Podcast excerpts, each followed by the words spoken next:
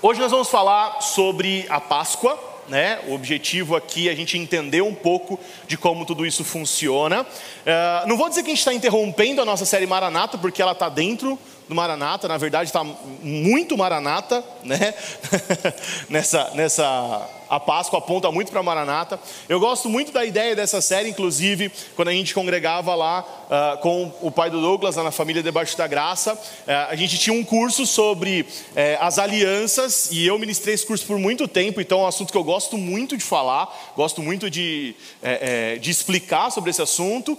E quando chegou a minha vez, falou: não, não, vai falar desse assunto, não, fala de Páscoa aí. Brincadeira. É, tá, tá tudo dentro, tá tudo interligado, né? Queria que você abrisse comigo a sua Bíblia em Êxodo, capítulo de número 13. A instituição da Páscoa, na verdade, é, eu, queria, eu queria abrir em Êxodo 12. 12 e 13 vai falar sobre isso, mas eu queria pegar um versículo como base, porque é muito extenso o texto, não vou ter tempo de falar sobre tudo aqui. E enquanto você abre, eu queria te dizer que eu estou aqui num momento assim de, de tensão, de fato. Geralmente eu, eu, sou bem tranquilo quando eu venho pregar, ministrar, principalmente para dar aula, que eu gosto mais até do que pregação.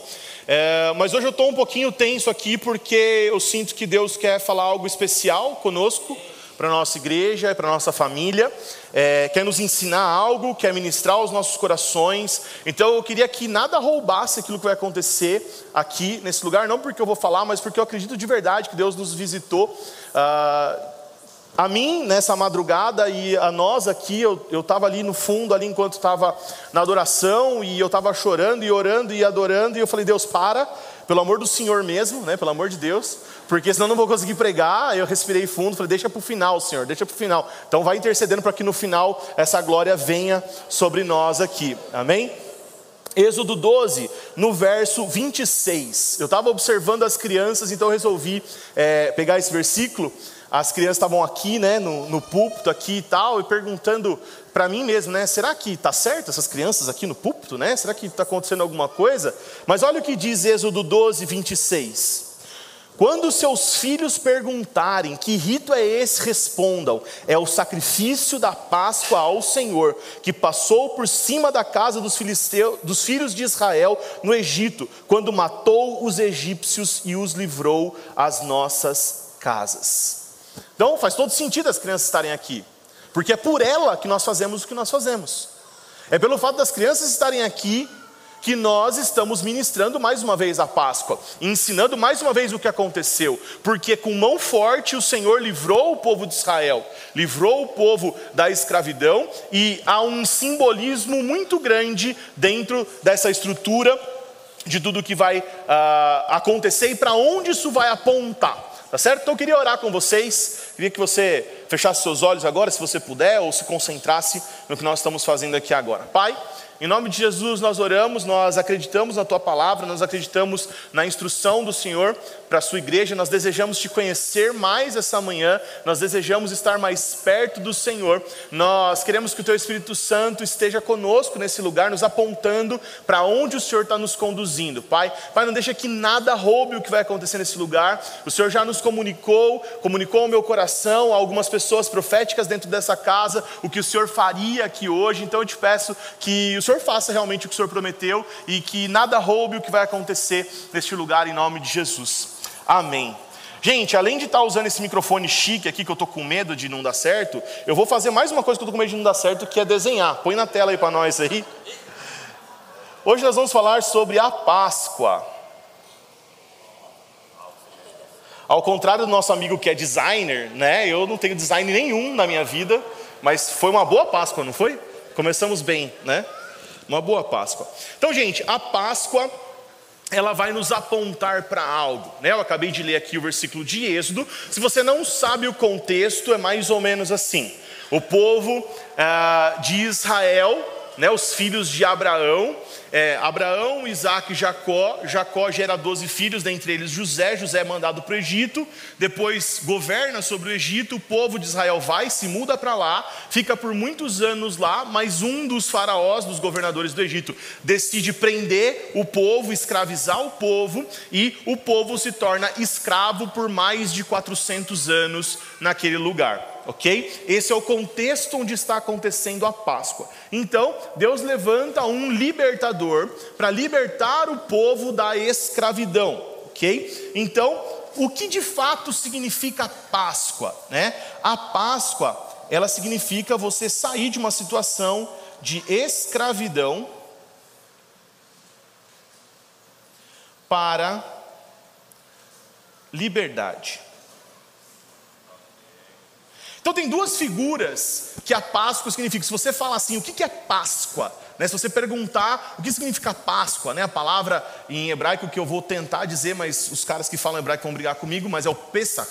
Né? O que é o Pesach? Ele significa passagem.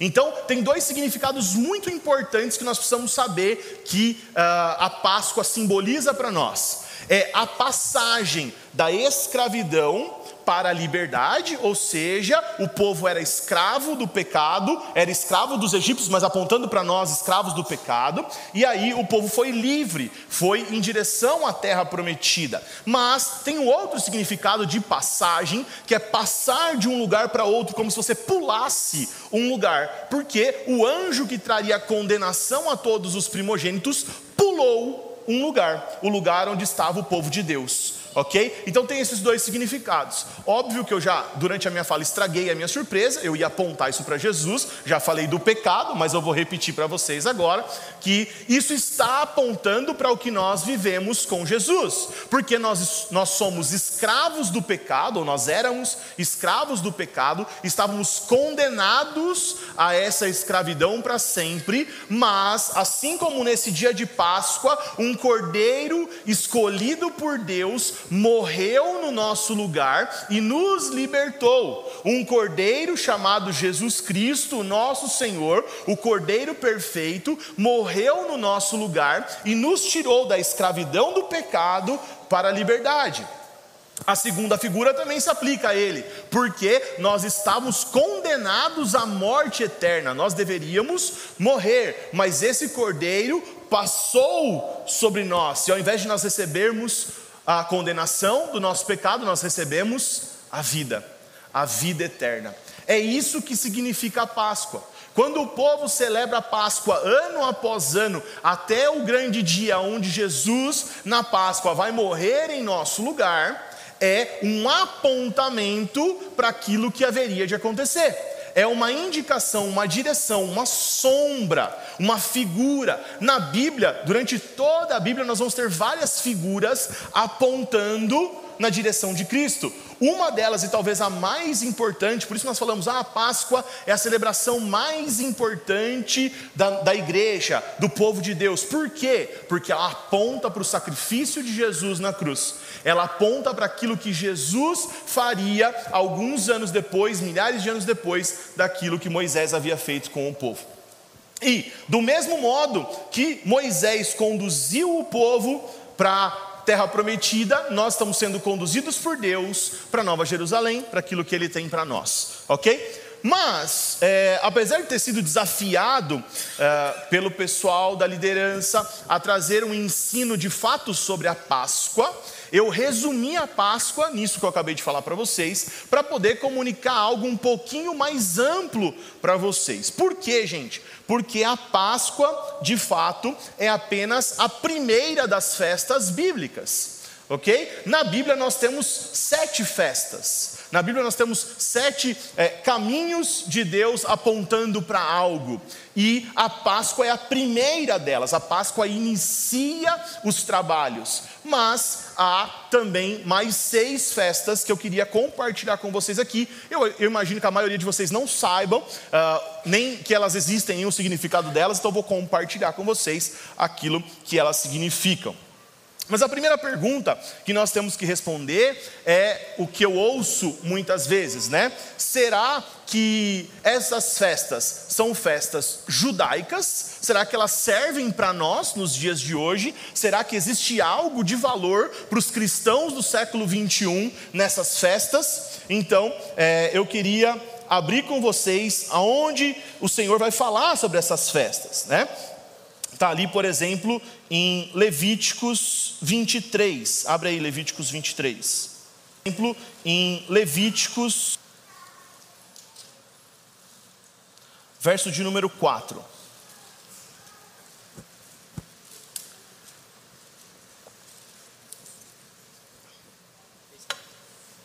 Levítico 23, 4.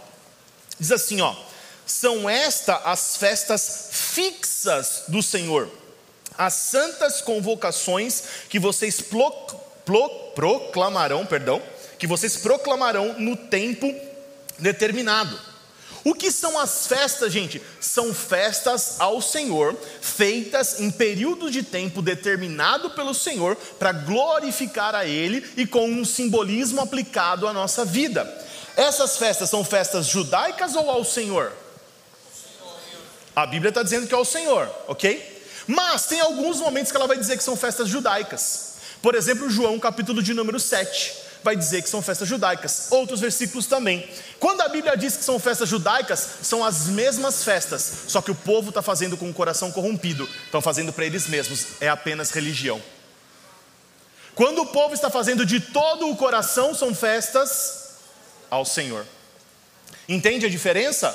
Então, essas festas são estatutos perpétuos do Senhor, são tempos especiais que nós nos separamos para uma celebração especial, para adorar ao Senhor do jeito que Ele pediu que acontecesse, num ritual que Ele pediu que acontecesse, para sempre.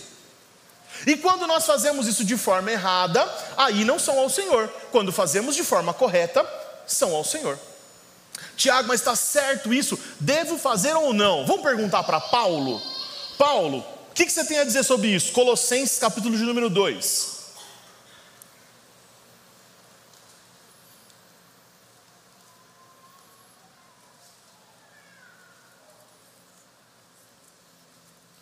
Colossenses 2, Paulo vai dizer sobre isso. Vamos começar no verso 11, Colossenses 2, 11.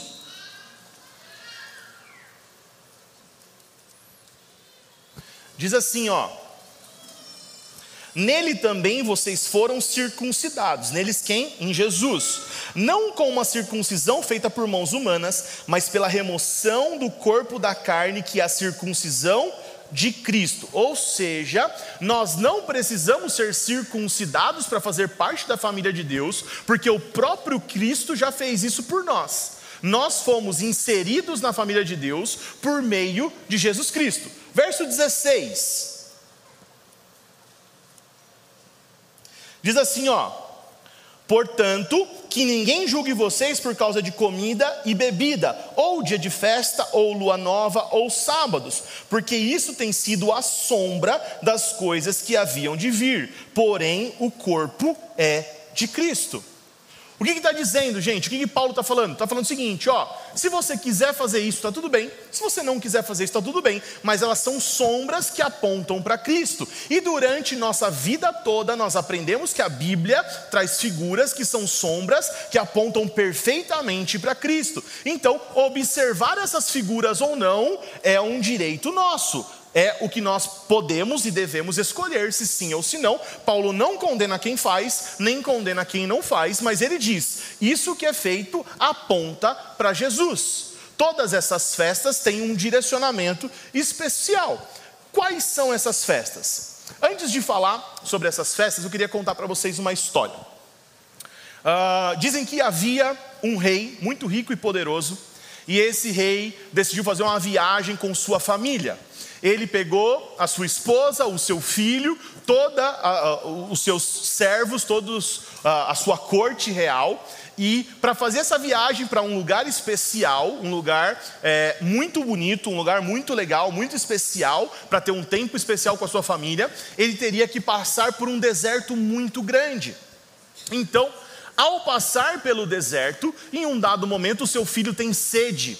E o seu filho fala assim: Pai, eu preciso de água, preciso beber água, estamos num deserto. Então ele chamou os seus servos e disse: Olha, meu filho tem sede. Quem é velho, né? Um menino tem sede. Já ouviu essa? Se você riu, você é velho, né? Propaganda da Tang, lembra? O menino tem sede. Quem riu é velho. Quem não entendeu é uma propaganda bem antiga, tá pessoal? Quando eu era criança, assistia essa propaganda. Oi?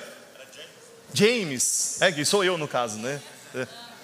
James, o menino tem sede.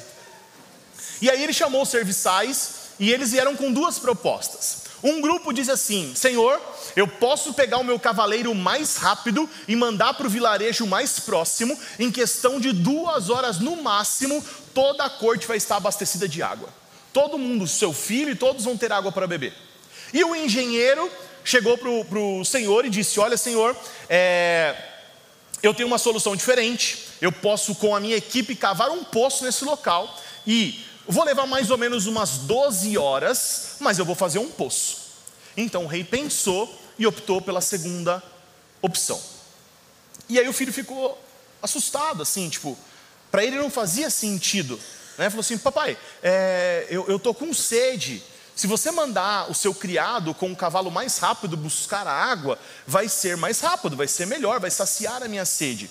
E ele falou assim: Pois é, filho, você tem razão, só que você está pensando na sua sede deste momento.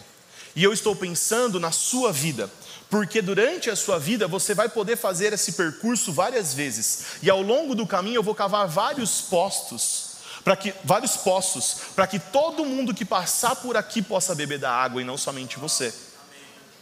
Ele falou: Papai, você tem razão, isso é muito bom, só que nós estamos num deserto, e conforme a gente caminhar pelo deserto, conforme os anos passarem, os dias passarem, os poços automaticamente vão ser entulhados. O vento, a areia do deserto vai encobrir os poços. Ele falou: Você disse bem mais uma vez, meu filho. Por isso, os meus engenheiros estão desenhando um mapa para localizar exatamente cada poço. E quem tiver o mapa na mão vai poder cavar no lugar certo e não vai precisar se esforçar para fazer o poço. A água vai estar disponível. Esse poço, gente, esta água que nós podemos beber, são as festas que apontam para o Senhor. A nossa vida é esse deserto. Deus nos fez para viver uma vida de plena comunhão com Ele, para beber da água da vida para sempre, porém o pecado nos colocou num deserto, e agora nós temos um mapa chamado Palavra de Deus, a Bíblia, a direção, e nela, se a gente observar, tem poços que, se a gente cavar só um pouquinho, a gente vai beber da água limpa do Senhor. Vai ser mais desgastante, vai ser problemático, mas Ele já deu todo o mapa para nós. As festas do Senhor são os poços que nós bebemos para experimentar um pouquinho daquilo que irá acontecer. Quais são as festas, gente?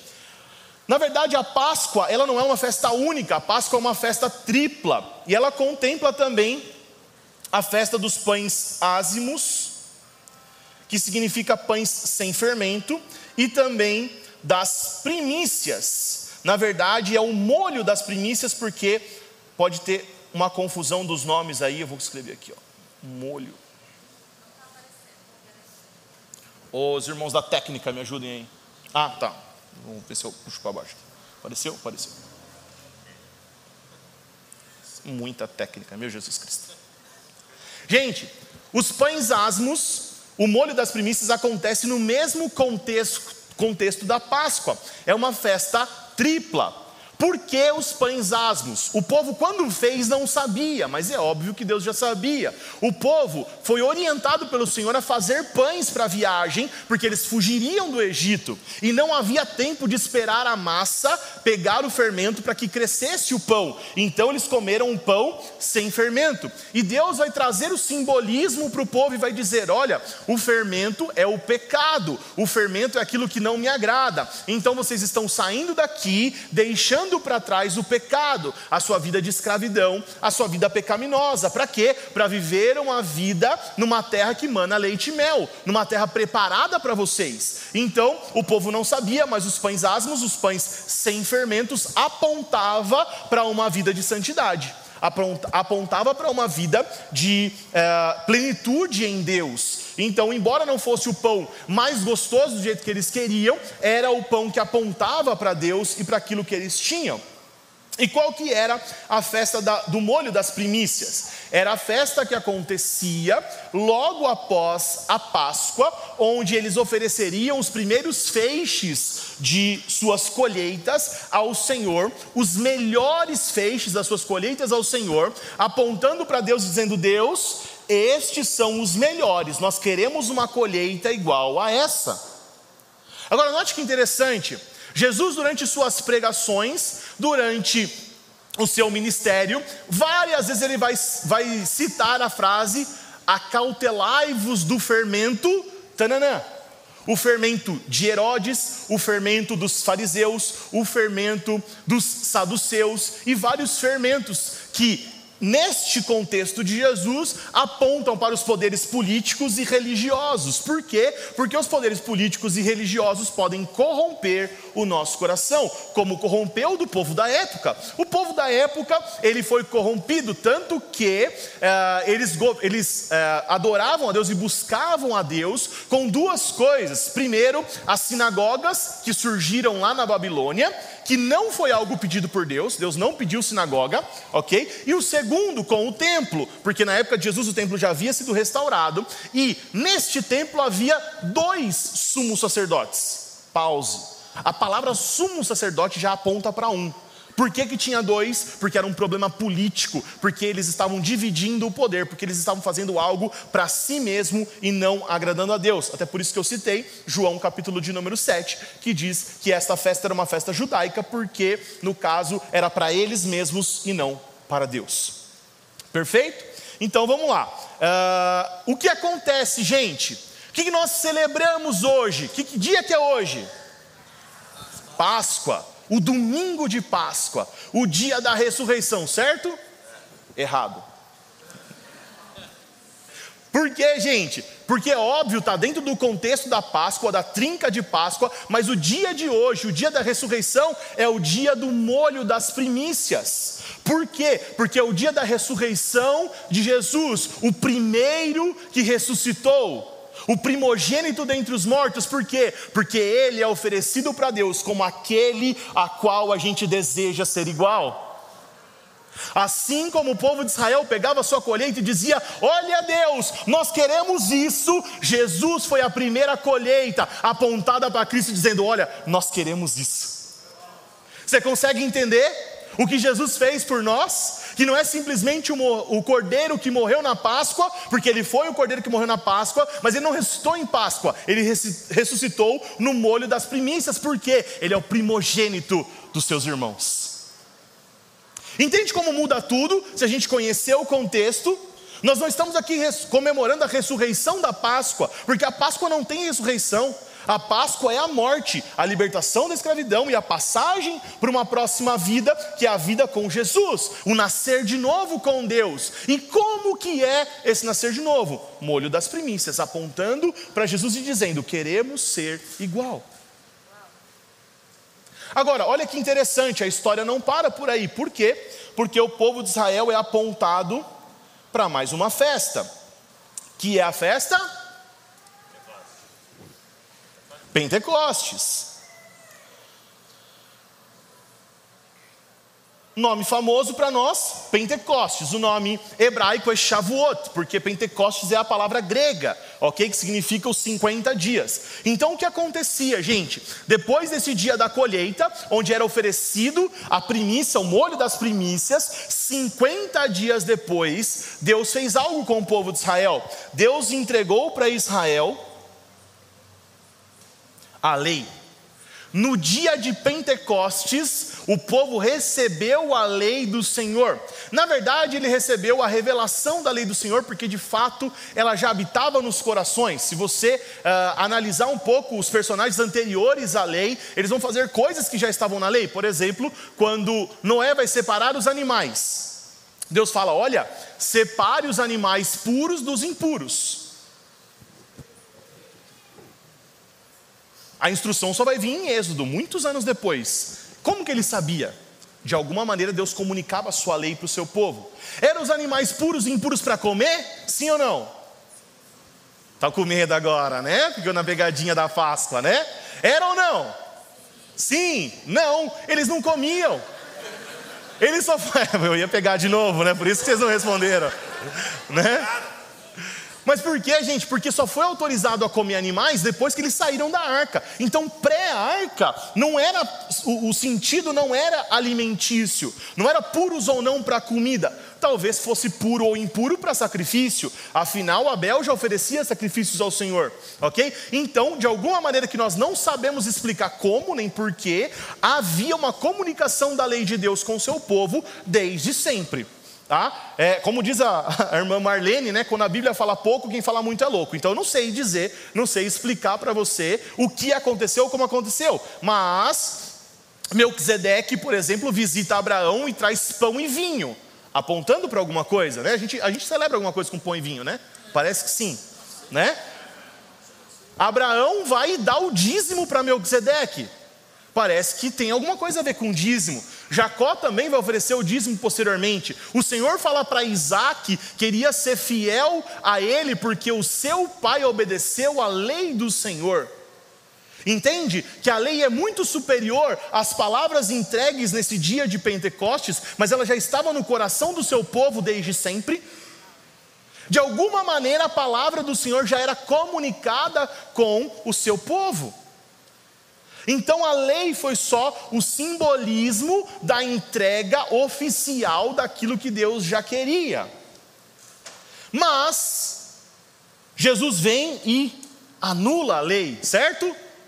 Agora vocês estão espertos. Agora vocês estão espertos. Claro que não, gente. Ele vem e fala que ele veio cumprir a lei. Agora, por exemplo, uh, Salmos de número 1, verso de número 2. Na tua lei eu medito de dia e de noite. Que lei é essa? A lei do Senhor. Essa lei é um estatuto perpétuo de Deus. Isaías 2,3 vai dizer que todos os povos virão a Sião aprender a lei de Deus. Que lei é essa? A lei do Senhor. A lei entregue a Moisés. Entende? Então, a lei não foi anulada. Jesus diz: Eu não vim para anular a lei, mas para cumprir a lei. Agora, a lei ela é uma estrutura que Paulo vai chamar de aio ou de tutor, que vai nos direcionar à vontade de Deus. E eu gosto de usar uma figura que uh, é como se a lei fosse um bolo, o famoso pão de ló. Perfeito, não tá? E a hora que eu bati o olho, falei: é o bolo, pão de ló. Gente, o que é esse bolo, gente? É a estrutura necessária. Dá para comer esse bolo, sim ou não? Não, não tem pegadinha. Dá para comer o bolo ou não? Dá. Você come pão de ló quando sua mãe faz, quando sua avó faz? Come? Sim, eu também. Mas como que fica melhor? Com com recheio. Por isso que no dia de Pentecostes aconteceu algo. Por isso que 50 dias após a ressurreição do molho das primícias, ao invés de ser entregue a lei que já havia sido entregue, foi entregue a cobertura para essa lei. O recheio o Espírito Santo. Por quê, gente? Porque nós achamos que o Espírito anula a lei, mas eles nunca tiveram em conflito. Eles são o mesmo bolo, só que agora é mais gostoso. Quem está me entendendo aqui? Conversa de gordo.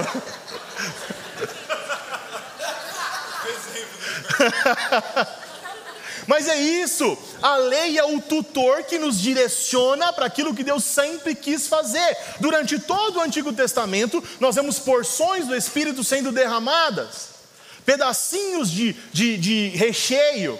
Agora, se a gente começou o recheio da dor de barriga, se for só o recheio do bolo, não vai funcionar. Se for só o recheio do bolo, não tem estrutura, ele espalha. Se eu jogar o recheio aqui, ele escorre pela mesa. Agora, se eu ponho no lugar certo, meu irmão, aquele negócio fica bom.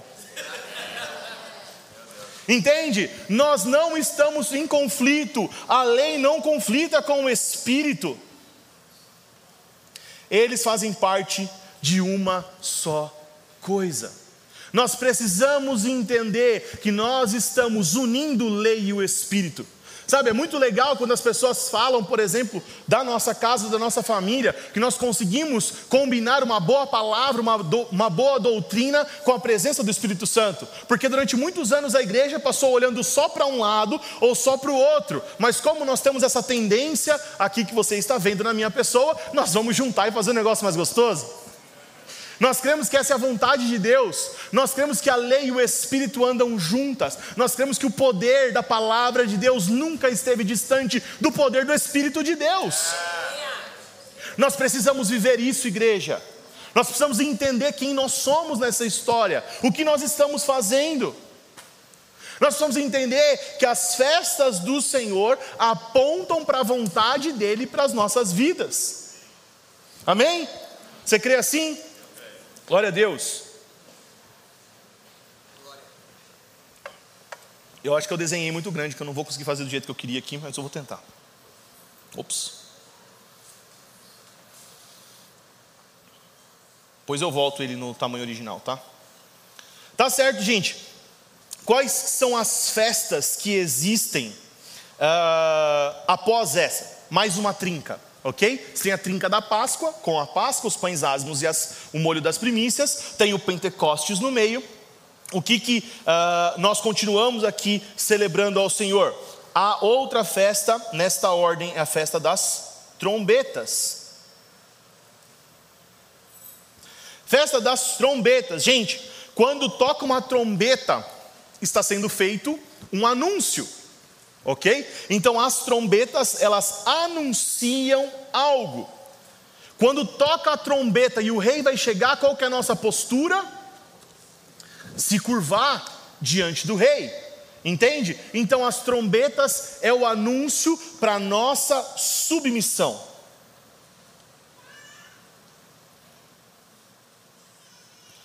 Quando nós estamos diante do Senhor, nós estamos submissos. Sabe que uh, na nossa história, na história do cristianismo, nós entendemos que Jesus é rei, mas a nossa sensação é que ele é um rei tão, tão distante, tipo do filme do Shrek, sabe? Sabe o reino tão, tão distante? Por quê? Porque nossa mentalidade grega aponta o reino de Deus como um lugarzinho lá longe, de fumacinha, onde tem anjinhos tocando arpinhas. Mas essa não é a descrição bíblica. Por quê? Porque se você perguntar para qualquer pessoa do povo de Israel até hoje, eles estão aguardando um rei literal, que se sentará sobre um trono literal, que se chama o trono de Davi, que foi o grande rei da história de Israel, e que vai ser um rei superior a Davi, mas da linhagem de Davi. Quem é esse rei, gente? Jesus, Ele é o nosso rei. Nós precisamos entender a importância disso, porque Ele não é um rei que vem na fumacinha para reinar sobre todas as coisas, não. Ele é um rei que vai reinar sobre todas as nações. E se é um reino, tem leis nesse reino. E essa lei é a lei que foi entregue em Pentecostes. E essa lei vem com um bônus para nós, porque Atos 2 diz que também naquele dia veio o Espírito, ou seja, com a lei e com o Espírito, o Senhor vai reinar sobre todas as coisas. É simples, a gente que complica tudo, já diria o cantor. gente, nós precisamos ter essa relação com o reino. Nós precisamos entender a nossa posição no reino. Por quê? Porque o nosso rei é rei. O nosso rei é de verdade. E nós somos participantes deste reino. E se a gente não entender o que ele está fazendo, como vamos participar do seu reino? Se a gente não souber do que, ele está falando, como que a gente vai participar do reino de Deus? A outra festa, gente, a festa da expiação. Está acabando a tinta, você viu? Tem que fazer mais forte. A festa da expiação, gente, a festa da expiação é a festa do arrependimento. É o famoso Yom Kippur, se eu não estou errado, se Deus quiser, tá certo. Tá certo. O que, que é essa festa do arrependimento, gente? É a festa que preparava o encontro com Deus. Olha que legal. Quantos se lembram da história? Quantos se lembram da história onde o povo de Israel acessou a presença de Deus através do tabernáculo de Moisés. Vocês se lembram que uma vez por ano, o sumo sacerdote entrava num lugar chamado Santo dos Santos e Deus descia naquele lugar? Sim? Então, para aquilo acontecer, todo o povo fazia a expiação. E o sumo sacerdote falava com um bode, transferindo o pecado para esse bode, ok? E aí ele criava um espaço de santidade para que ele pudesse acessar o santo lugar. Porque isso promovia o encontro com Deus. Do que, que nós estamos falando, gente? De santificação.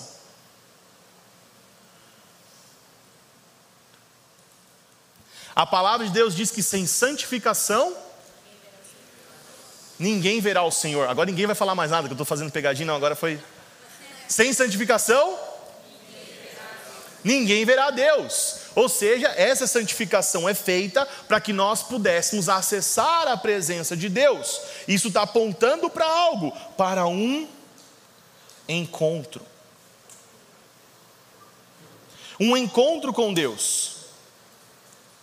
Mas aqui eu preciso fazer um pause.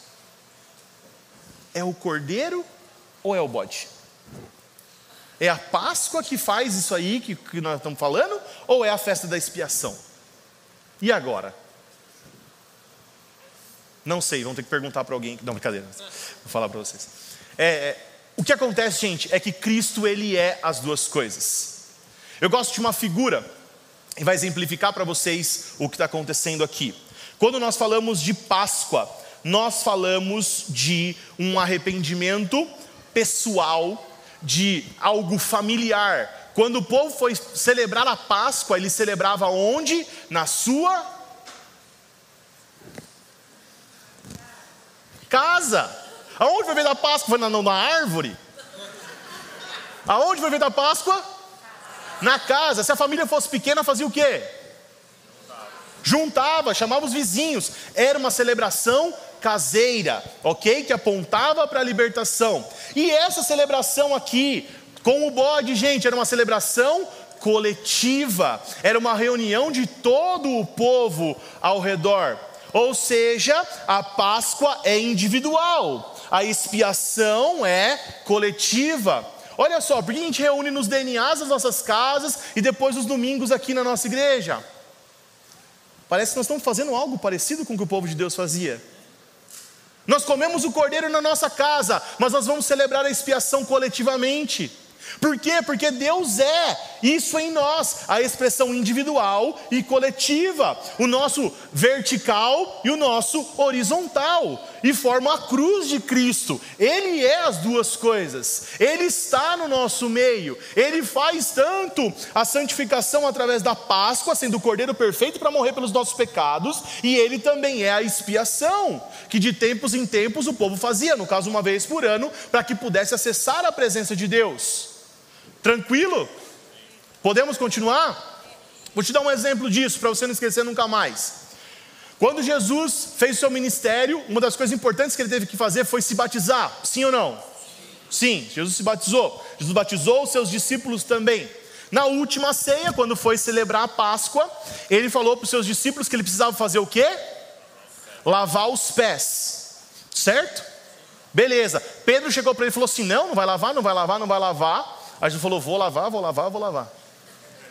Aí Pedro falou: Então me lava inteiro. E Jesus falou: Não, não precisa. Entende? O cordeiro é o batismo, o sacrifício perfeito, mas ainda andamos no mundo, por isso precisamos fazer a expiação, lavar os nossos pés. Entende? Por que, que Jesus faz o que faz? Será que foi sem querer? Será que foi ocasional e eu que estou juntando esse quebra-cabeça? Claro que não, nosso Deus é intencional, gente. Nosso Deus sabia exatamente o que estava fazendo. Ele desejava celebrações caseiras e celebrações coletivas. Ele sabia do grande sacrifício na cruz que salvaria a humanidade, mas sabia que nós precisávamos ser salvos e santificados todos os dias ou de tempos em tempos. Ele celebrava a presença dele na família, mas ele celebra a presença dele na nossa grande família. É sobre isso, cara. As festas do Senhor apontam para aquilo que Ele deseja de nós, para que a gente possa chegar até Ele. É o caminho do poço. A água está lá, nós precisamos cavar. Só que parece que a gente ficou preguiçoso. parece que a gente está querendo pedir para o nosso servo ir lá buscar água de alguém. Nós precisamos pensar nessa manhã. Qual que é a última festa, gente? Tabernáculos. Festa de tabernáculos, gente. Festa de tabernáculos, ela celebra diversas coisas. Ela celebra a provisão de Deus em toda a caminhada do povo. Não sei se você se lembra da história, mas o povo passou 40 anos no deserto, num caminho que seria de quatro meses, mais ou menos. Até a data entre uma festa e outra, que deveria ser essa, quatro meses entre essas festas. Por quê? Porque era o período que Deus determinou. Mas por causa do pecado do povo, o povo andou 40 anos no deserto. O que aconteceu nesses 40 anos, gente? Eles moraram em tendas, tabernáculos, cabanas. E por que, que eles celebram isso? Para se lembrar que nesse momento o Senhor os sustentou que mesmo em meio ao deserto, uma nuvem cobria eles durante o dia, porque o sol era escaldante, mas o Senhor guardava eles. De noite, o frio era de zero graus, mas uma coluna de fogo esquentava eles. No deserto não tem comida, mas chovia pão do céu, não literalmente desse jeito, mas o maná caía e todos os dias eles se alimentavam.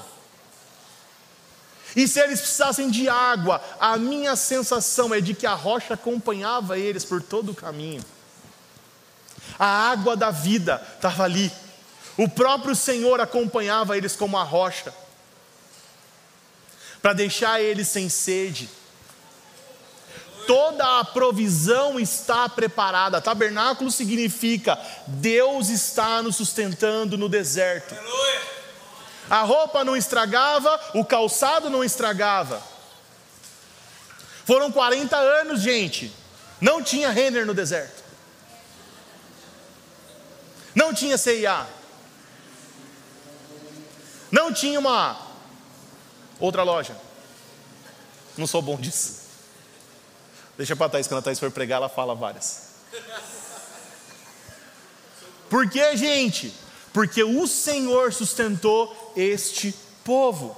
Então eles se lembram disso em tabernáculos.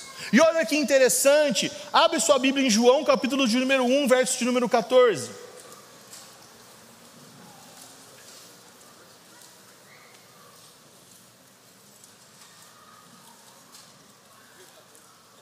João 1, 14.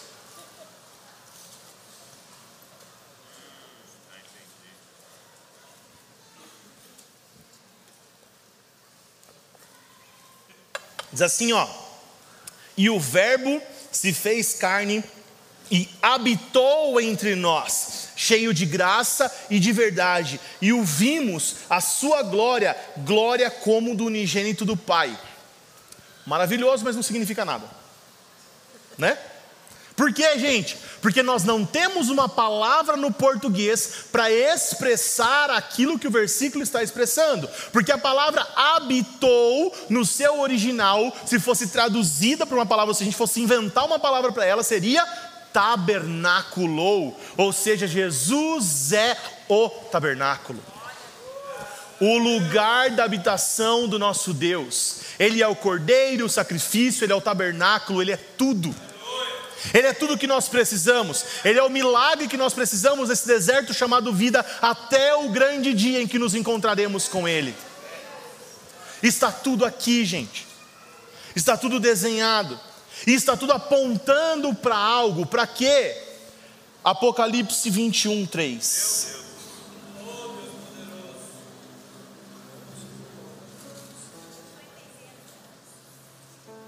Apocalipse 21, 3. Dá uma olhada comigo.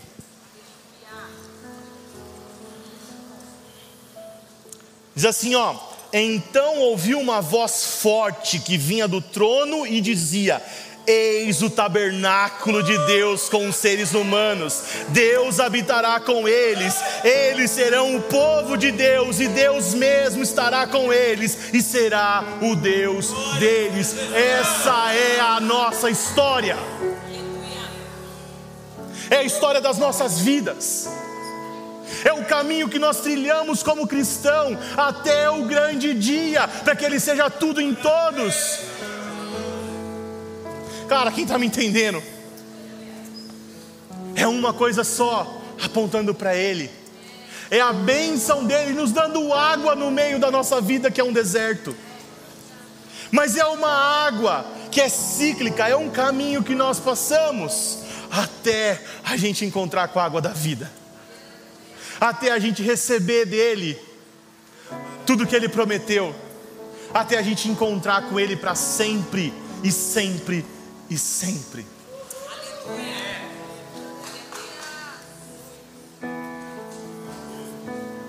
Agora, uma coisa que eu me perguntei, antes de encerrar, uma coisa que eu me perguntei, foi que para mim não fazia sentido, porque como que começa na Páscoa? Porque ele habitou entre nós, ele nasceu para poder morrer. João 1.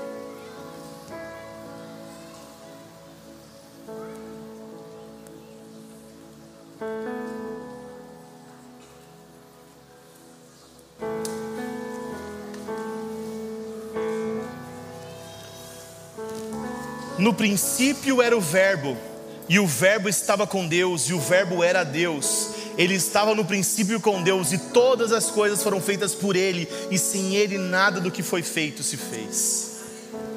Meus irmãos, antes que Deus dissesse haja luz, ele disse: haja cruz. O cordeiro foi morto antes da fundação do mundo. Ele já estava lá, sabendo quem nós seríamos e escolhendo morrer por cada um de nós, para que hoje nós estivéssemos aqui celebrando a vida e a ressurreição dele. É nesse Deus que eu acredito. Nós cremos nesse Deus. Por que, que a Páscoa é a primeira festa? Porque antes de ele dizer haja luz, ele morreu. Ele morreu por cada um de nós. O cordeiro foi morto antes da fundação do mundo. O cordeiro morreu por nós. E é por, por isso que nós estamos aqui.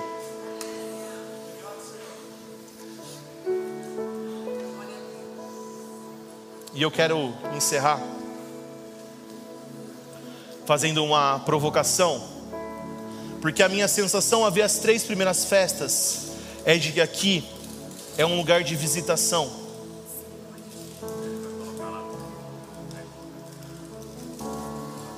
É um lugar de visitação. As três primeiras festas, Páscoa, pães asmos, molhos das primícias, é um lugar de visitação. Mas as três últimas é a habitação.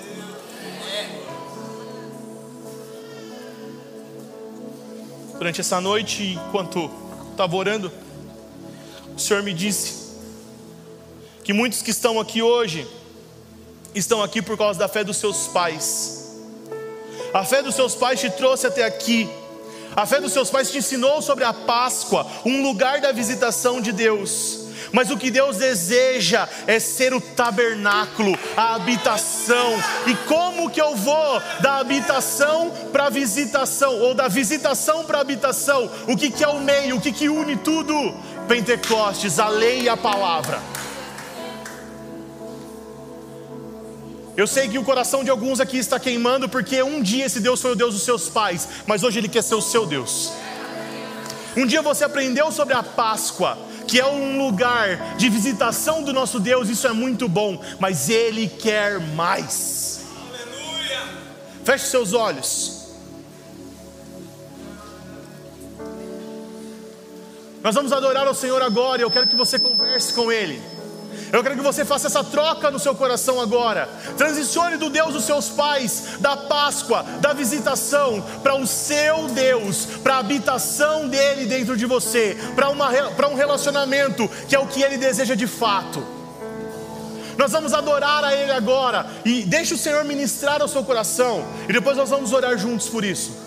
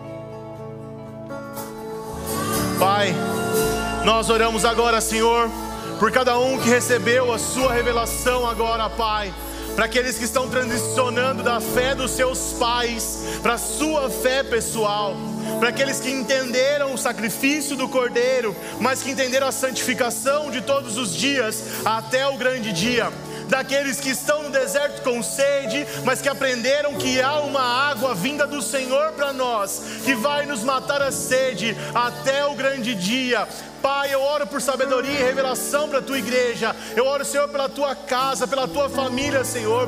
Abençoe, Senhor, os teus filhos que desejam estar mais perto do Senhor, Pai. E eu oro, Senhor, para que se cumpra a tua palavra de Isaías, capítulo de número 2, verso de número 3 diz assim: Muitos povos virão e dirão: Venham, subamos ao monte do Senhor e ao templo do Deus de Jacó, para que nos ensine os seus caminhos e andemos na sua verdade, porque de Sião sairá a lei e a palavra do Senhor de Jerusalém. Aleluia. Amém. Deus abençoe. Deus abençoe vocês.